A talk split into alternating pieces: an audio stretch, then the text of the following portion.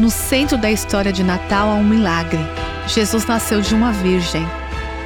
Muitas pessoas celebram essa época do ano duvidando do milagre central por trás das festas. Como você encara esse milagre? Se o nascimento virginal é apenas uma história fantasiosa, então o Natal não é tão significativo.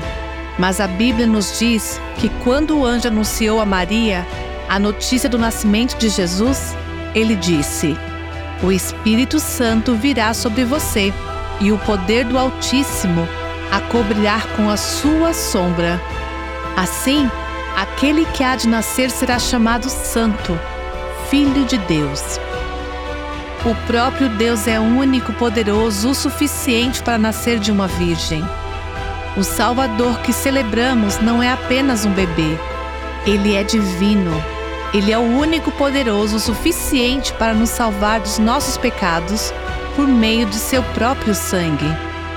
Então, agradeça a Ele hoje por Cristo, sua dádiva milagrosa. Você ouviu Buscando a Deus com a Viva Nossos Corações.